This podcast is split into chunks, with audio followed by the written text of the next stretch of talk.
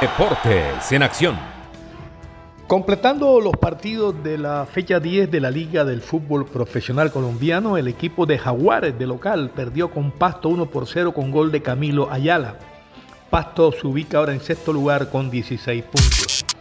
La selección de Argentina, campeona del fútbol del mundo, fue agasajada hoy en la Conmebol en Asunción. Bienvenidos a la Casa del Fútbol Suramericano, dijo Alejandro Domínguez, presidente de la Conmebol.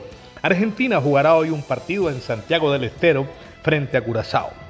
Y siguiendo con noticias de Argentina, sería sede para la Copa del Mundo Sub-20 que tiene como sede inicial a Indonesia, que ha presentado algunos problemas de orden político por la participación de Israel.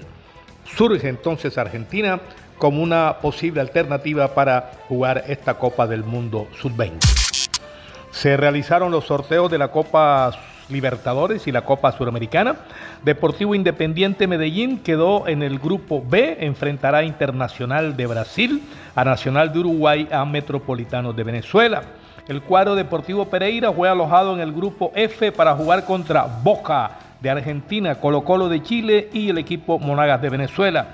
Mientras tanto, Nacional de Colombia quedó en el grupo H, va a jugar contra Olimpia, Paraguayo, Melgar de Perú y el equipo Patronato de Argentina. En la Suramericana, Santa Fe quedó en el grupo G para enfrentar a Universitario de Perú, Goiás de Brasil y Gimnasia y Esgrima de la Plata de Argentina. Millonarios le correspondió el grupo F para enfrentar a Peñarol de Montevideo. Va a jugar contra el equipo América de Mineiro de Brasil y se enfrentará eh, también a un equipo de eh, defensa, y Justicia de Argentina. El cuadro del Deporte Tolima está también en el grupo D para jugar con Sao Paulo de Brasil, Tigre de Argentina y Puerto Cabello de Venezuela. Informó Manuel Manis Ramírez Santana. Descarga gratis la aplicación Red Radial. Ya está disponible para Android y encuentras siempre una radio para tu gusto.